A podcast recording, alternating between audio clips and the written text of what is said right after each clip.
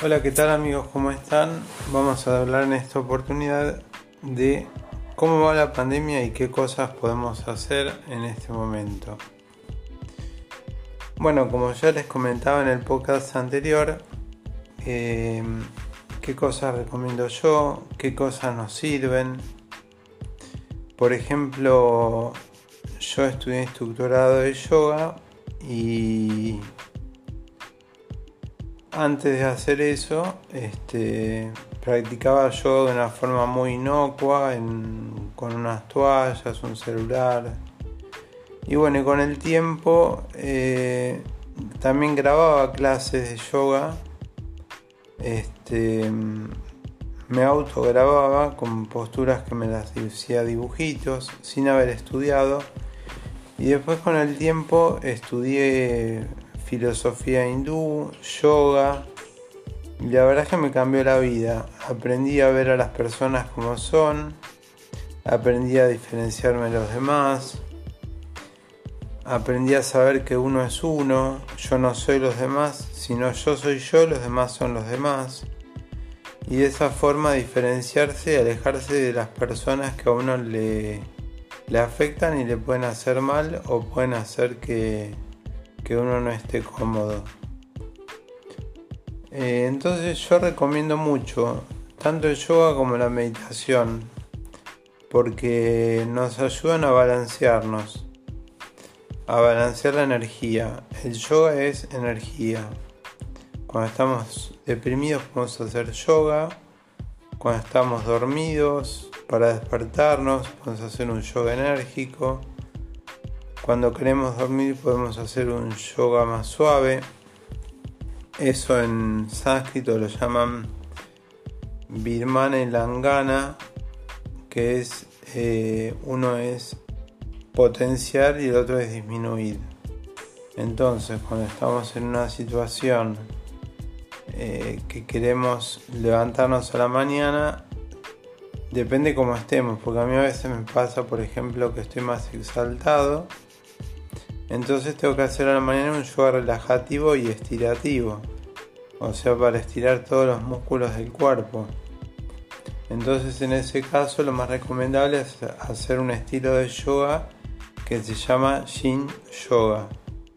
Yin Yoga como Yin Yang, pero Yin Yoga.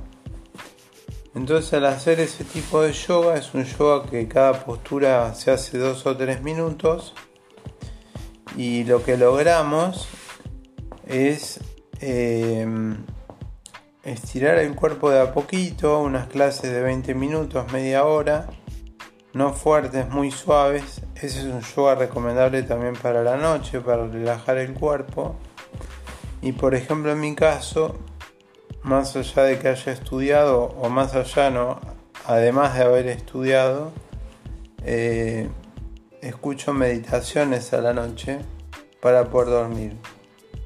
Y eso me ayuda porque a veces con el invierno y todo uno no, hace yoga porque a la noche hace mucho frío y con las obligaciones familiares y todo se hace tarde. Entonces a través de, mm, de estas prácticas meditativas que puede ser una meditación vipassana que la pueden encontrar en YouTube eh, o una meditación, por ejemplo, de un canal que se llama Easy Zen, Easy Zen, con Z como Zen del budismo Zen, bueno, Easy Zen.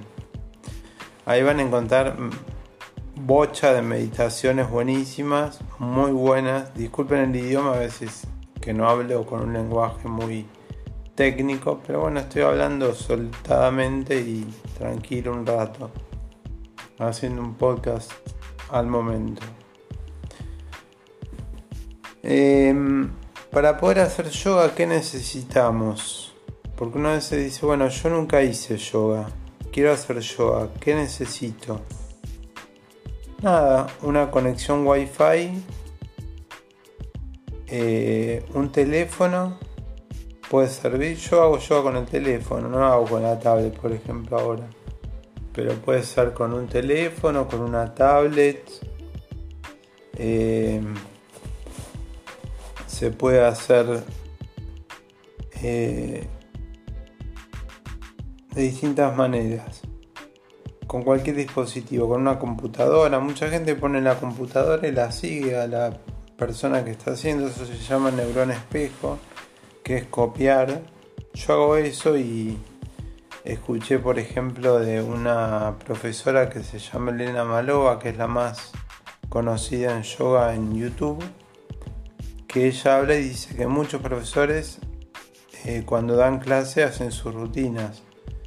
O sea que no está mal copiar y hacer, aunque a mí me enseñaron que no haga eso, que diseñe yo mis propias rutinas, pero eso es muy difícil, porque si bien las clases tienen una secuencia, donde en un principio hacemos un calentamiento, después hacemos posturas, después hacemos una meditación y una relajación final, como secuencias, este, no es tan fácil diseñar una clase de yoga con la cantidad de posturas y con los tiempos. Yo diseñé muchas clases, pero cuando hago las clases yo paso a ser un alumno, ya no soy un profesor, soy alumno de yoga. Entonces miro al instructor, el profesor y lo sigo. Hay muchos instructores como Cole Chance eh, de Yoga TX, Estados Unidos, Bojo Beautiful, lo pueden encontrar que tiene clases en inglés, Elena Malova, que está en Chile, Marina Buedo, que está en Holanda, Linda Sol, que bueno, se dio cuenta que era redituable y ahora cobra. Este, no sé si seguirá teniendo clases colgadas en YouTube o no.